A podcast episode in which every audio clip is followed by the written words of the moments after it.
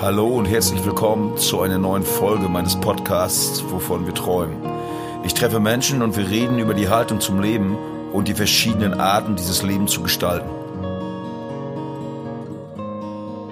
Ich kann ziemlich klar sagen, ähm, ich habe für mich meinen Job Ich gefunden. merke, dass Kita etwas ist, was vom, vom Dasein für mich wirklich das Richtige Wie gesagt, ist. für uns ist das auch als Eltern, ähm, muss ich sagen, äh, wir hatten noch nie so eine schwierige Wenn. Eltern das können, warum kann ich es dann nicht? Wohnt ihr nun ja, sag ich mal, in der Pampa? Was hat euch hierher Es getrieben? gibt Also, definitiv Tage, an denen wünschte ich mir, in einer Plattenwohnung zu wohnen. Also das ist irgendwie für mich eine große Herausforderung. Auch, dass ich ein Auto brauche.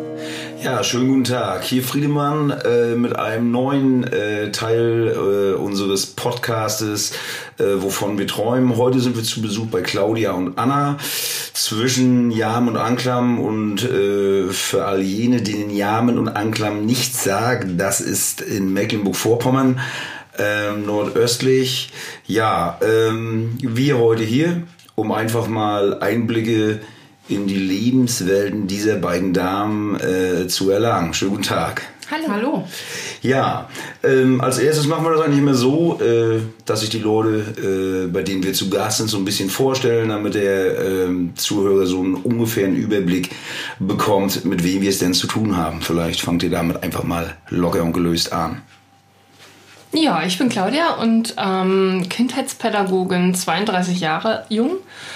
Ähm, und ja, treibe mich so in Kreisweit und auf den Dörfern rum.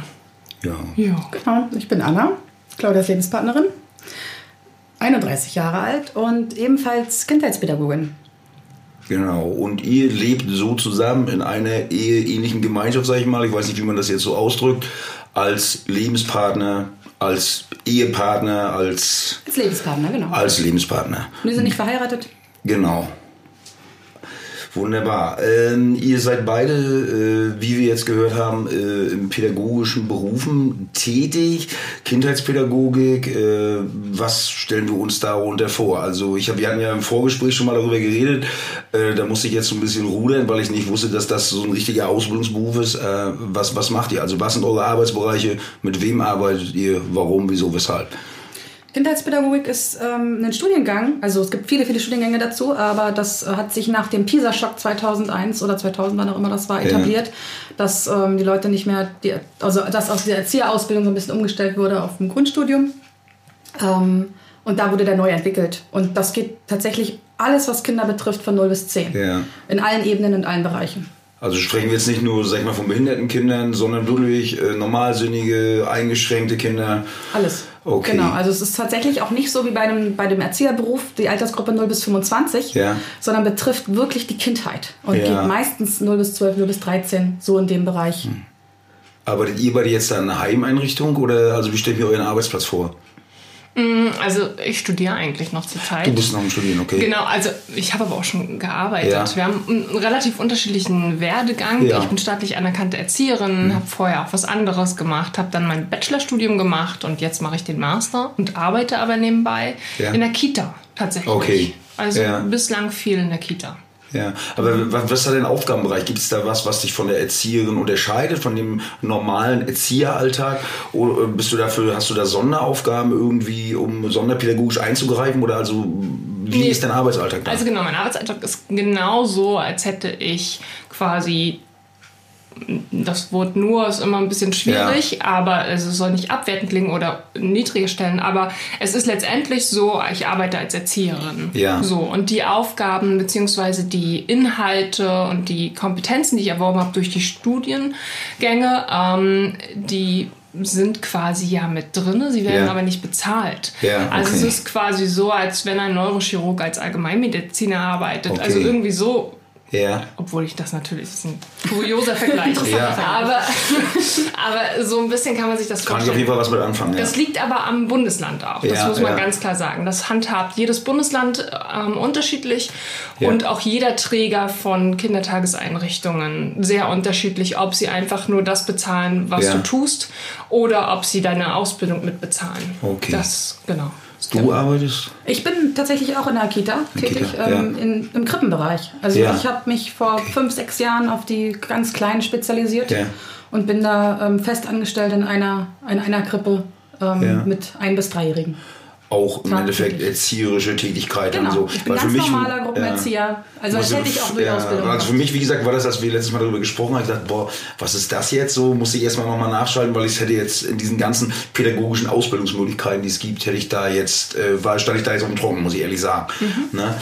Ähm, wenn ihr äh, auf euren Beruf schaut, ähm, Fühlt ihr euch mit der Entscheidung, äh, in diese berufliche Richtung zu gehen, äh, also richtig? Findet ihr, oder hattet ihr was anderes erwartet? Seid ihr mit dem Zustand, in dem ihr jetzt so seid, zufrieden?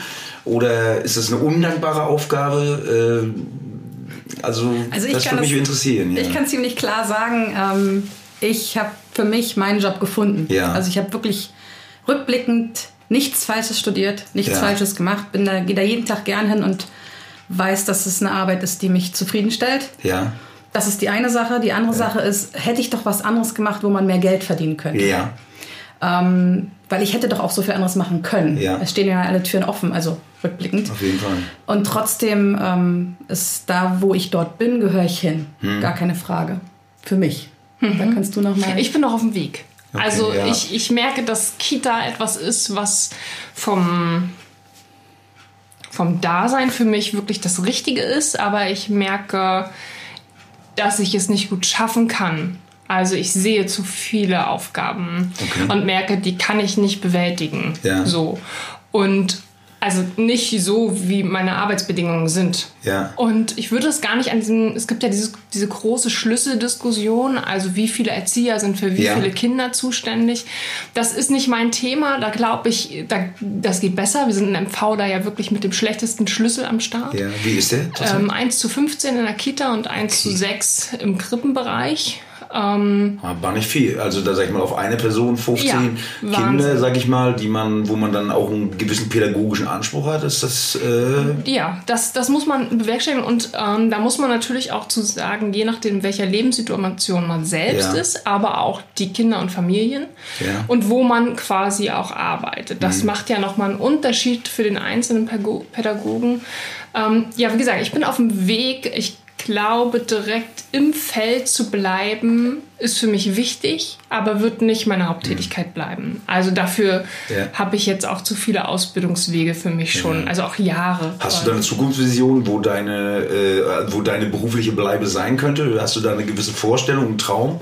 Ja, Träume habe ich. Also ich habe tatsächlich ähm, eine gute Vorstellung. Ich glaube, so in den nächsten Jahren wird sich das nicht umsetzen lassen, weil man privat noch so viel zu Ja. tun hat. Also da sind ja auch noch Projekte. Ja. Ähm, ich könnte mir sehr gut vorstellen, die Ausbildung zu gehen. So und ähm, ich könnte mir durchaus auch vorstellen, einen einen Träger zu arbeiten, um Ja. es so ganz knapp zu sagen. Ja, Ähm, da gibt es einfach viele Aufgaben, die man, wo man trotzdem im Feld ist Ja.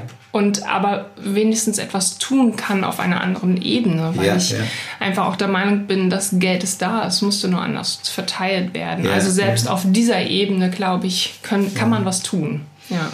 Dieser Erzieherjob, äh, den ja vor allen Dingen du auch jetzt ähm, hauptberuflich ausführst, ähm, wenn du darauf guckst, äh, fühlst du dich äh, da gesellschaftlich anerkannt? Fühlst du dich ähm, gerecht bezahlt? Fühlst du dich von der Gesellschaft äh, äh, äh, auch wahrgenommen in dem Erzieherjob? Das ist eine Frage, die mich wirklich interessiert, weil ähm, ich zurzeit, wir haben auch viele Bekannte, die Erzieher, Lehrer sind und da ist das ein großes Thema. Also die Wertigkeit dieses Jobs, eigentlich sind es die Kinder, eigentlich ist es die Zukunft und ganz viele sagen ehrlich, eigentlich läuft das unter ferner Liefen so ein bisschen und man fühlt sich immer so ein bisschen als Fußabtreter für das, was die Eltern nicht geschafft haben, dass man das ausbaden muss dann. Wie sieht das so bei dir aus? Wie siehst du das? Also es ist sehr unterschiedlich. Also was die Eltern angeht, ähm, ich stehe oft vor Eltern, die sagen, oh Gott, den Job könnte ich nicht machen. Ja, Und dann denke ich immer so, ja, ist ja auch richtig, soll ja jeder das machen, was er kann. Ja, ja.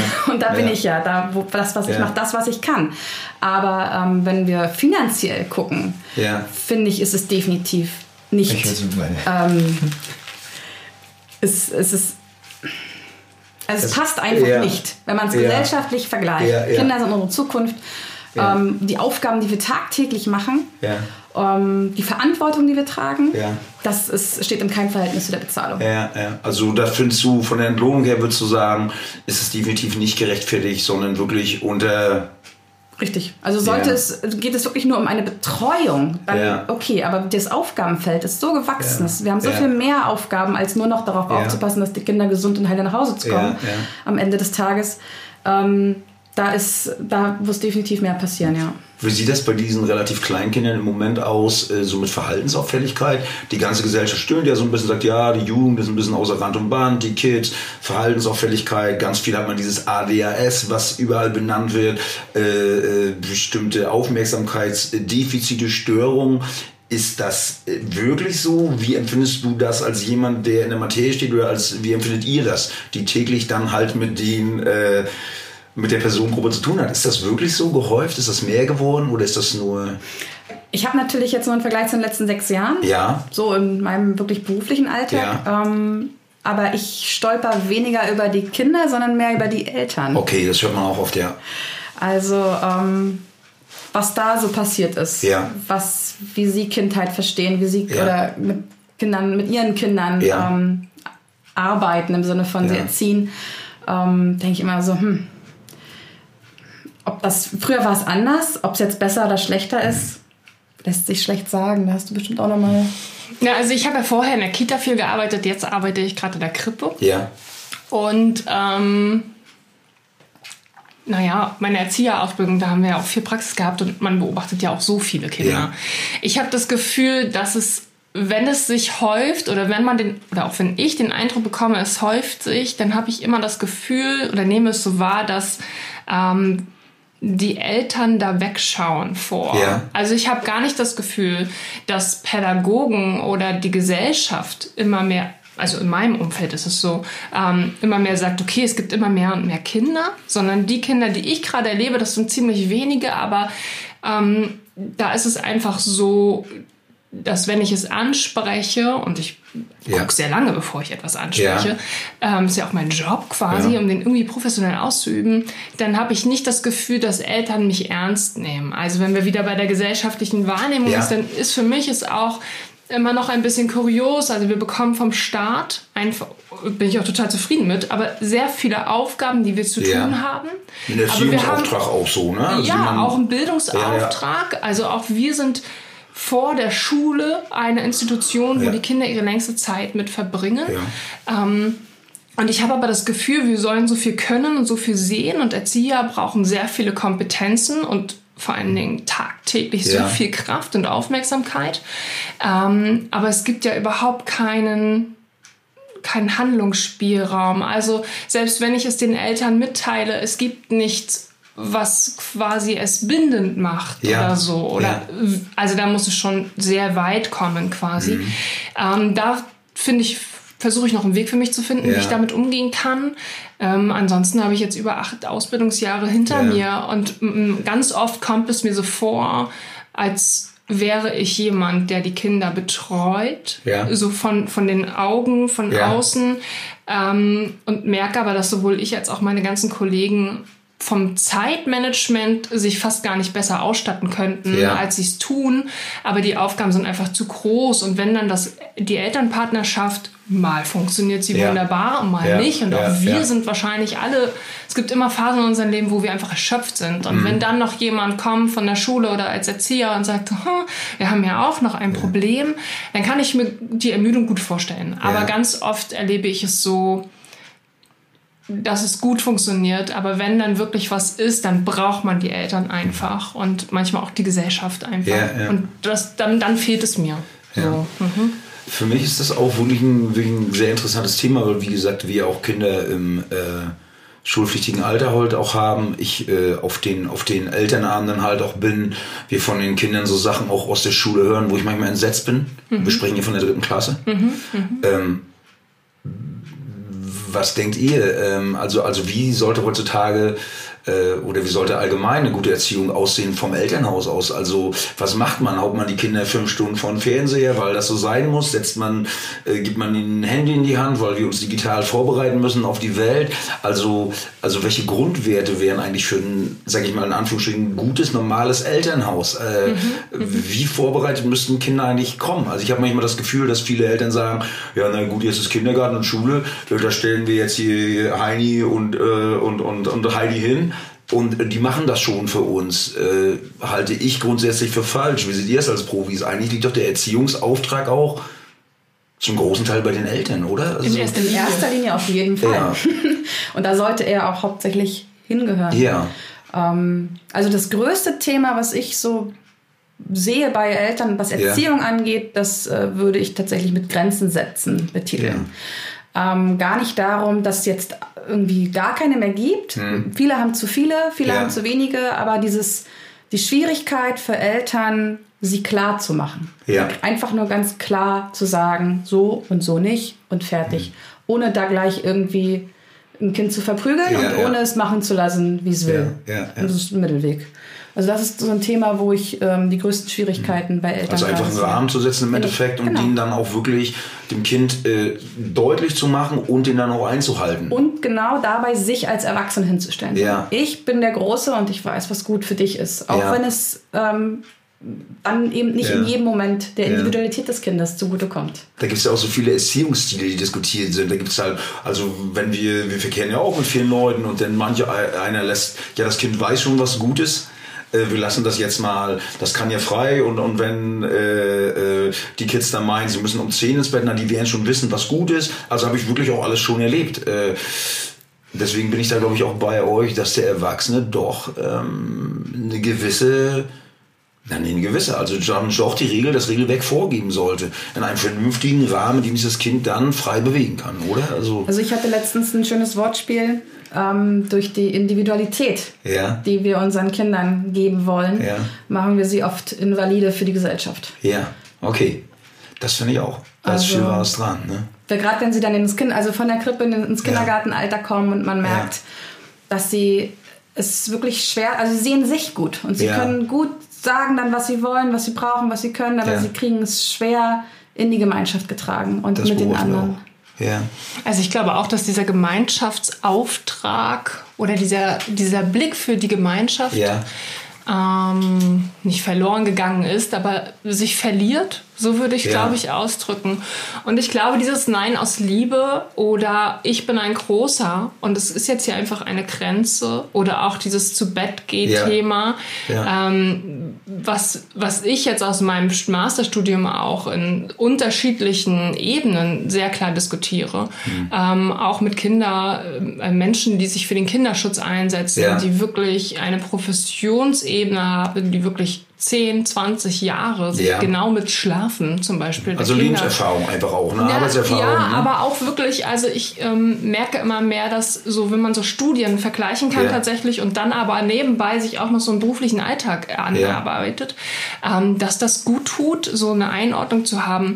Ich merke, dass Eltern oft überfordert sind und dadurch ihre Kinder überfordern. Ähm, also wir hatten es gibt immer wieder, wenn man so die Fragen der Eltern hört, dann stellen die in einer Frage zehn. Ja. Und verlangen aber von dem Kind auf gleicher Ebene, dass es dann quasi alle Fragen mit all den Gedanken, die ein ja. Erwachsener dazu haben kann, ja. weil er einfach schon mehr Lebenserfahrung hat, ja. zurückantwortet. Und wir tun dann so, als würden wir ihm dann die Entscheidung geben, halte ich für manchmal sehr gefährlich. Ähm, gleichermaßen also es gibt immer so viele Extreme. Manche lassen ihre Kinder einfach Ewigkeiten wach und man hat gar nicht mehr das Gefühl, dass Erwachsene Erwachsenenzeit ja. brauchen. Wo ich mir auch so denke, okay, wie organisiert ihr eigentlich euer Leben ja. dann für euch? Also man will ja auch mal Partnerschaftszeit haben genau. oder einfach mal selbst ins Bett gehen oder ja, was auch immer. Ähm, und ich erlebe teilweise, also entweder schlägt es so ganz große Wellen, mhm. ähm, wo man wirklich alle alles dem Kind erlaubt und auch alles ermöglicht, ja. egal wie verrückt es teilweise ist. Und dann gibt es Eltern, da war, bin ich immer noch total beeindruckt von, im negativen Sinne. Dann gibt es einfach Eltern, die geben ihren Kindern tatsächlich Cetirizin, damit es abends schläft. Genau. So. Ja. Ähm, Und das finde ich ziemlich verrückt. Ja. Also wenn man das als Welt oder was beobachte ich in der ja. Welt, dann sind wir da, glaube ich, schon ein bisschen in einer verrückten Zeit gerade. Ja. Weil das, aber ich glaube, es liegt daran, dass wir Erwachsene auch in einer verrückten Zeit leben. Genau. So, und, und ich glaube, wenn wir Erwachsenen die Welt für Kinder nicht einfacher machen, dann, dann gibt es, glaube ich, diese Eindrücke von Kinder sind zu überdreht oder, ja. oder ADHS oder wie man auch mit Diagnosen so um sich schlagen kann. Ähm, ich glaube, wenn wir Erwachsene es schaffen, für die Kinder die Welt in ihrer Kindheit einfacher zu machen, dass ja. sie Kind sein können ja. und sich eben nicht mit zehn unterschiedlichen Verfra Fragen in einer Frage zum Beispiel ja. auseinandersetzen müssen, dann glaube ich, ist viel getan, hm. um ganz kurz irgendwie darauf eine Antwort zu das geben. Das ist eine schöne Antwort. Das ist eine gute Antwort. Wie gesagt, für uns ist das auch als Eltern, ähm, muss ich sagen, äh, wir hatten noch nie so eine schwierige Zeit. Also mhm. äh, ich habe neulich mit meiner Frau wieder gesessen und wir haben gesagt, auch das ist das, was du auch sagst. Die Welt ist so wahnsinnig komplex und wir müssen den ganzen Tag reagieren auf Dinge. Ähm, und man hat ein Problem, wirklich den Kindern davon eine Welt zu spiegeln und, und zu erklären, die sie auch verstehen und der sie leben können, die nicht so mega hoch komplex ist, mhm. also dass sie wirklich auch Kind bleiben können. Und das ist äh, für uns im Moment, also ich kann das nur bestätigen, die größte Herausforderung. Das mhm. muss ich auch ehrlich so sagen. Also mhm. was ist wirklich wichtig? Was kann man abtrennen? Äh, was ist altersgerecht? Also es ist und man hat oft auch als Elternseite, fühlt man sich allein. Mhm. Das finde ich, also ich habe neulich auch mit einer Lehrerin, mit der Klassenlehrerin äh, unserer Kinder mich unterhalten und die meinte, ja, sie machen das wirklich richtig. Aber äh, die Zeit verlangt auch andere Dinge. Also mhm. oder es ist so viel umfangreicher, dass man wirklich ins Trudel kommt. Macht man es wirklich richtig, obwohl die innere Überzeugung sagt, ich mach's gut. Mhm. Aber man ist mhm. total unsicher. Das, mhm. Selbst wir und ich halte mich jetzt nicht für einen unsicheren Menschen, hab, wir haben als, als Paar auch da große Probleme, uns da zu finden mhm. und was Gutes für die Kinder zu finden. Ja. Ich habe eine Sache, die mich, die mir eben so im Kopf äh, äh, schoss. Ihr seid ja beide, sag ich mal, pädagogische Profis, angehende Profis, aber ihr habt ja diesen Alltag. Inklusion. Interessiert mich wahnsinnig. Ähm, was haltet ihr davon? Das ist ja ein groß diskutiertes Thema. Ich habe noch beide Seiten, also beide Zeiten mitgekriegt. Ich kenne noch die Zeit, in der Förderschule, wo es Förderschule gab, in der ähm, ähm, Kinder mit Beeinträchtigung unter sich blieben. Nur ganz wenige in einer normalsinnigen Klasse oder in einem normalsinnigen Kindergarten mit waren. Ähm, wie betrachtet ihr das? Äh, ist das äh, ein guter Weg? Äh, was müsste man ändern? Wie müsste man das anpassen? Würde mich wahnsinnig interessieren. Also was ihr davon haltet, von diesem Inklusionsgedanken und ob das realistisch ist. Mhm. Ich halte die, also das ist ich weiß gar nicht, wie ich das einfach ausdrücken soll, aber ich halte ganz oft die Inklusion für eine Exklusion. Ja. Ähm, und das kann ich so erklären, dass ich denke, okay, also auch auf Erwachsenenebene. Also ich glaube, wir denken für die Kinder eine Inklusion und schließen aber selbst die Erwachsenen dabei aus. Ja. Also so, auch für den Arbeitsbedingungen, die ja. Erwachsene dann für sich ja haben, um den Rahmen für die Kinder zu machen. Ja. Der ist ja nicht inklusiv. Ja. in den meisten Fällen ist der sehr starr, in den meisten mhm. Fällen können, also braucht man ein Auto und hat ja. dann wieder weniger Geld, hat aber die gleichen Nerven zu haben. Das sind so Rahmenbedingungen auf der anderen mhm. Seite. Ansonsten halte ich Inklusion, wie ich sie erlebt habe, also die Martinschule zum Beispiel hier in ja. Greifswald hat den Deutschen Schulpreis letztes Jahr bekommen. Ähm, Was machen die richtig? Bisher für Oh, jetzt habe ich mehrere Gedanken im Kopf. Ja. Ähm, also ich glaube, man kann es gut machen. Ja. Ich glaube, sobald man Gemeinschaft als eine Gemeinschaft betrachtet und nicht sagt, okay, wir haben hier eine Gruppe von Menschen, das ist eine Gemeinschaft und ja. die tun wir jetzt in eine andere Gemeinschaft rein und dann ja. ist das so ein Experiment. Ja. So, ähm, dann halt ich, habe ich keine guten Beispiele gesehen. So ich für mich. Ähm, aber wo eine Gemeinschaft bedeutet, wir wollen hier zusammenleben oder Schule. Die Kinder werden in diese Schulen gesteckt, wenn ja. wir jetzt auf Schule gucken. Mhm. Ähm, und die schaffen es gut mhm. miteinander. Und die Kinder, die aber eben davon betroffen sind, weswegen wir Inklusion leben ja. wollen, also meinetwegen Kinder, die im Rollstuhl sitzen oder so, wenn es denen dort gut geht und da der Rahmen für sie ein angenehmer ist, dann halte ich es für gelungen, weil ich glaube nicht, dass es so ich vergleiche es gerne mit einem Wald. Also wir wissen alle, dass Monokulturen irgendwie Mist sind yeah. und versuchen es auf menschlicher Ebene aber ständig zu leben. Oder es yeah. wird ganz oft angeraten. Yeah. Ich glaube schon, dass es gut ist, wenn man einen Fundus an Menschen hat, die vielleicht eventuell dieselben Probleme haben wie ich Ja. in meinem Leben. Ja. So. Und ähm, das kann ja schon damit mit einer Ernährungsrichtung anfangen Ja. oder mit einer Krankheit oder so. Und das würde ich auf Kindheitsebene ebenso machen, dass man einfach manchmal Leute braucht, mit denen man sich Ja. mal austauschen kann, Ja. wie die so durchs Leben kommen. Also wären es eigentlich dann eher Einzelentscheidungen, oder? Also, also wie, wie macht man es? Also ich habe äh, äh, in der Familie jemanden, ähm, die äh, arbeitet in einer äh, staatlichen normalen Schule und begleitet halt äh, ein auffälliges Kind. Ich sag's jetzt mal so salopp, weil ich nicht genau die Diagnose weiß. Und die sagt, es ist eine Katastrophe. Also für das Kind kommt nichts bei raus. Die Lehrer sind komplett überfordert. Äh, das Kind ist im Endeffekt der Störenfried. Sie kriegt es kaum gehandelt, es kaum zurückgehalten. Äh, Die anderen Kinder fühlen sich wiederum gestört.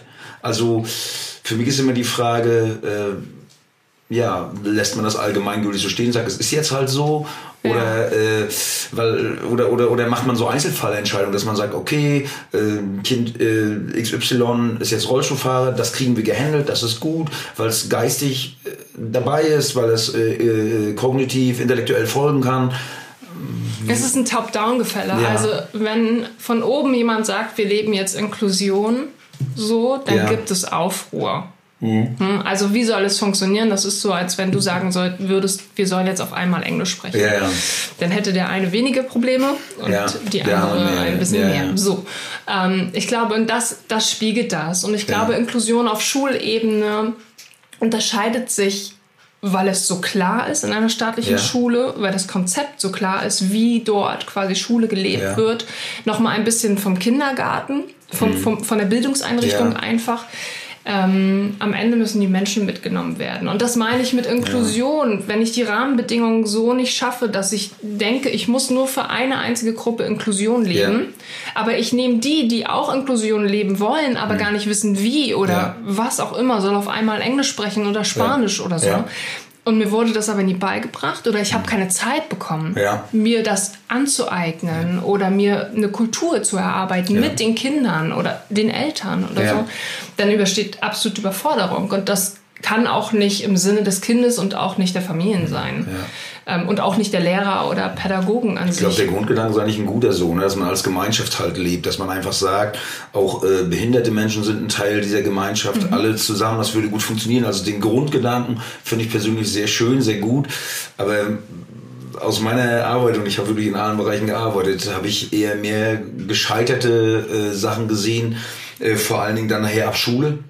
Im Kindergarten ließ ich das meistens noch gut handeln, muss ich wirklich sagen. Äh, und ja, eigentlich mehr das, das Negative dazu gesehen. Deswegen hat mich da, wie ist da deine Meinung zu? Ich habe tatsächlich wenig Erfahrung mit Inklusion. Okay. Ich habe es im Studium ganz klar als gegeben gelernt Ja. und auch immer gut geheißen. Ja. Habe aber in meinen Praktika und auch in meinen ganzen letzten Jahren tatsächlich nie in einer inklusiven Kita gearbeitet. Ja. Was ich ähm, an sich total skurril finde, weil wenn ich jetzt an meine Arbeitsstelle denke, da kommen alle Kinder aus der Nachbarschaft direkt. Es kommen Ja. natürlich viele auch von weiter weg, aber Ja. die, die in der Nachbarschaft wohnen, kommen ganz klar in unsere Kita. Ja. Warum sollten sie weiter wegfahren?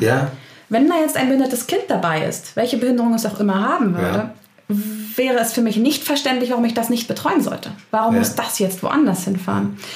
Ähm, ja, aber wie gesagt, meine Erfahrung ist da leider relativ eingeschränkt, aber ich würde es nicht verstehen, dass es jetzt in eine extra besondere Kita muss.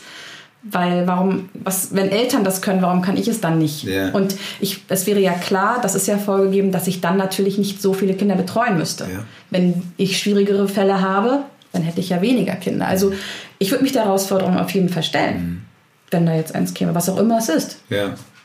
Ich glaube auch, dass es eine, eine Ebenenverwechslung ist. Also ich habe im BBW in Kreiswald da auch ziemlich viel Erfahrung machen dürfen und ähm, ich weiß, wie viel Geld da reinfließt, wenn es Ja. darum geht, dass die Leute auf einmal arbeiten gehen dürfen und Ja, sollen und Ja, ja. Ähm, in den sozialen Topf reinkommen.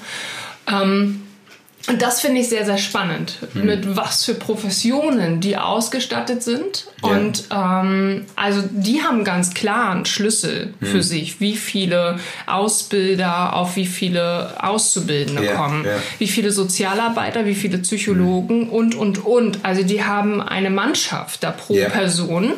Ähm, die kann sich nur das Arbeitsamt leisten und die Krankenkassen. So. Ähm, oder die Rentenversicherung am Ende. Aber das finde ich sehr, sehr spannend. Und hätten wir sowohl in der Schule oder viel mehr in der Schule auch so einen Pot, hm. sowohl ja. an Professionen als auch Find an Geld, ja. dann kann nichts mehr schiefgehen. So, also dann, dann, dann hm. wüsste ich nicht, was da schiefgehen es sollte. Ist, es ist im Endeffekt auch eine Fachkräftegeschichte. Also wie viel, wie viel Arbeitskräfte hat man, wie viel Geld steckt ja. man da mit rein. Ja. Äh, das finde ich auch, was mich manchmal zum Nachdenken bringt, dass ich finde, wir sind eines der reichsten Länder der Welt und wir können es uns nicht leisten, in diesem Bereich wahnsinnig viel zu investieren, weil es einfach Sinn macht, meiner Meinung nach, in eine Kinder- und Jugendpolitik gut zu investieren, alle Kinder mit allen Handicaps, mit allen Eigenheiten äh, äh, mitzunehmen. Äh, und ich denke, das könnten wir gut finanzieren. Und dann wäre diese Problematik, die im Alltag auftritt, mit der Inklusion, mit den Dingen, die daneben gehen, auch im Schulalltag, äh, glaube ich, auch gut zu lösen. Mit einer guten Personaldecke, mit einer guten Ausbildung, auch für die Fachkräfte und so, finde ich manchmal auch, dass das gehen könnte. Ne? Ja, es muss sogar es gehen. Es muss ja. gehen, ja. genau. Und also was ich daran so ein bisschen skurril finde, ist auch, ähm, dass es eben so gemacht ist. Ja. Also gerade wenn du sagst, da ist jemand, der ist dann für dieses Kind zuständig. Also wenn ich jetzt dieses Kind in meiner Kita hätte, dann fände ich es super skurril, wenn dieses Kind auf, jedem, auf einmal einen Betreuer mitbrächte, ja, ja. der sich um dieses Kind kümmert. Ja, Weil am Ende ist es doch meine Aufgabe. Natürlich möchte ich, dass jemand dann zusätzlich ist oder weniger Kinder oder wie auch immer das ist. Aber ich habe doch am Ende trotzdem noch die Verantwortung für alle Kinder und dann ist doch da nicht jemand, der sich um dieses Kind dann genau. einzeln kümmert. Ähm, weil dann kann es auch anders sein. Also das wäre, also dieses Künstliche dahinter ist dieses Skurrile. Ja. Ja, das waren interessante Einblicke in diese Arbeitsgeschichten. Ähm, würde ich jetzt mal so ein bisschen Bogen schlagen wollen, so zu eurem privaten Leben. Ihr wohnt hier nun ja, sag ich mal, in der Pampa. Was mhm. hat euch hierher getrieben? Also warum wohnt man hier wirklich? Also ich fühle mich immer schon am Arsch der Welt. Aber das ist ja hier auch so ein bisschen so. Was hat euch jetzt hierher verschlagen? An diesen Ort? Meine Familie kommt ursprünglich von hier. Ja. Ich selbst bin in Berlin aufgewachsen und bin aber jetzt äh, mit vor sechs Jahren in quasi meine familiäre Heimat zurückgekehrt. Ja. Dadurch die Pampa. Ansonsten, ja. glaube ich, wären, wäre ich hier nie gelandet. Ja. Als Berliner Großstadtpflanze geht man, glaube ich, seltenst so weit ins Nirgendwo. Aber ähm, das war für mich tatsächlich der. Ich war viel hier, bin hier also mehr oder weniger groß geworden und ähm, habe das Landleben sehr genossen im Vergleich zum Stadtleben. Habt ihr das beide schon mal bereut? Wir haben ja beim letzten Mal, als ich euch kurz besucht habe, sind wir das Haus so ein bisschen abgegangen und den Hof. Äh, ich weiß um die Arbeit, wir haben ein ähnliches Grundstück, wir haben ähnlichen Karten, sag ich mal jetzt, äh, gehabt. Wir haben uns ja auch hier groß ausgetauscht. Ihr seid jetzt hier äh, beide auf euch gestellt, habt ein bisschen Unterstützung durch den Familienangehörigen, aber es ist natürlich ein gewaltiges Projekt. Habt ihr das schon bereut oder ja. seht ihr da frohen Mutes und sagt, ach, das ist nicht so schlimm, kriegen wir alles so gewuppt ist? Es gibt definitiv Tage, an denen wünschte ich mir, in einer Plattenwohnung zu wohnen, wo ich die Tür zuschließen kann, in den Urlaub fahren ja. kann und es geht nur meine Pflanze ein. Ja. Wenn, dann kann ich vielleicht einen Nachbarn fragen, ob er die gießt, aber wo ich keine Verantwortung habe, wo ja. ich keine Renovierungsdinger habe, wo ich keinen Garten habe, wo ich äh, einfach da wo Staub fällt, wenn ich nicht da bin. Ja. Mehr passiert nicht. Also aber wo ist wirklich das Positive? Ich meine, du hast das Stadtleben gegen dieses Leben hier getauscht. Du musst ja irgendwie, irgendwas muss sich ja gepackt haben. Äh, ich sage mal, ich äh, kann mir auch vorstellen, dass man in der Großstadt oder in anderen Bereichen einfach auch, auch mehr Geld dann verdient, was ja auch ein Aspekt ist. Also man zieht hier wirklich her, wo alle in Deutschland sagen, oh Gott, oh Gott, oh Gott, oh Gott, schnell weg da. Äh, ihr oder du, ihr habt es ja trotzdem gemacht. Also, also wo sind die klaren Vorteile auch? In der Gesamtheit. Ja. Es ist wesentlich mehr Selbstverwirklichung. Also was bringt es mir, wenn ich halt die drei Wochen im Jahr die Tür hinter mir ja. zumache, wenn ich die anderen 320 Tage im Jahr ähm, nur diese Wohnung habe? Ja. Ich kann einfach von morgens bis abends oder zumindest dann, wenn ich nicht auf Arbeit bin, ähm, mir selbst etwas schaffen. Ja. Ob es die Erbsenbohne ist, die ich da was auch immer einpflanze und ja. ein halbes Jahr später was ernte oder eben einen Holzbalken, den ich als ja. Zaun setze. Es ist ähm, alles irgendwie was, was man selber macht ja. und selber hat. Und man geht vor die Tür und hat einen Himmel. das ist, ist auf jeden Fall ein schöner Satz. Ja, also man es ist wirklich Landschaft. Es ist mit Berlin nicht zu vergleichen. Es gibt Jahreszeiten. Das ist etwas, was ich vorher nicht kannte. Es war egal, ob Winter oder Sommer ja. ist. Wenn man etwas braucht, ist man in den Supermarkt gegangen und hat sich die Pflaumen gekauft. Ja. Und ähm, jetzt zu merken, hey, es gibt einen Monat im Jahr, da gibt es Pflaumen. Ja. Da wartet man auch mal gerne drauf. Das ist, ist etwas, was ich nicht wieder hergeben möchte. Also ich glaube, ich würde sagen, von den finanziellen als auch von, den, von dem Aufwand und der ständigen, ich bin selbst für alles zuständig, ja. ähm, dann würde ich sagen, ist das eine ziemliche Herausforderung für mich. So. Also ich finde auch ähm, der Pendelweg zu den Arbeitsstätten ja. und ähm, sobald mein Master abgeschlossen ist, werden die eventuell weiter. Ähm, aber das also das ist irgendwie für mich eine große Herausforderung. Auch, dass ich ein Auto brauche, ja. um überhaupt zum Einkaufs-, ja. zum Lebensmittelmarkt zu kommen oder in die Stadt zum Arzt zu kommen, finde ich tatsächlich eine Herausforderung, gerade wenn ich ans Alter denke. Ähm, an sich ist es natürlich schön, also das ist gar keine Frage. Ich habe das ja quasi, ich bin hier, weil ich Anna kennengelernt ja. habe und gedacht habe, ja, okay, was soll ich jetzt eine eigene Wohnung ja. haben, sondern wir wohnen jetzt hier zusammen. Ähm, und das bereue ich auch nicht wirklich, aber ich merke, dass das eine riesige Anstrengung ist. Mhm. Und ähm, gerade wenn man so beruflich guckt, finde ich, haben wir uns absolut die falschen Jobs dafür ausgesucht, hm. ähm, weil sie einfach nicht gut bezahlt werden. Ja. Also ich würde sagen, mit 40 Stunden Anstellung TVED ja. kann ich in einer Stadt wunderbar leben und kann ja. meine Träume, die ich so nebenbei habe, glaube ich, wenn ich es geschickt anstelle, gut verwirklichen. Ähm, wenn ich meine Tankrechnung sehe, ähm, und überhaupt die Anschaffungskosten ja. eines Autos sehe und alles, was so nebenbei läuft und meinen täglichen Zeitaufwand, um zur Arbeit zu kommen und wieder zurück, mm, dann finde ich das ziemlich anstrengend.